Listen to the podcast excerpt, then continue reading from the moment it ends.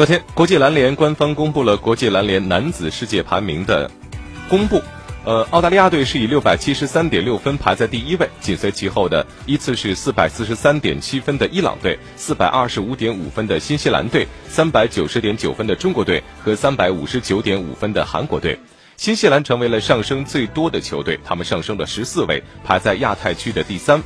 约旦队上升十二位，最终在亚太区排名第七；日本队则上升十位，最终在亚太区排名第八位。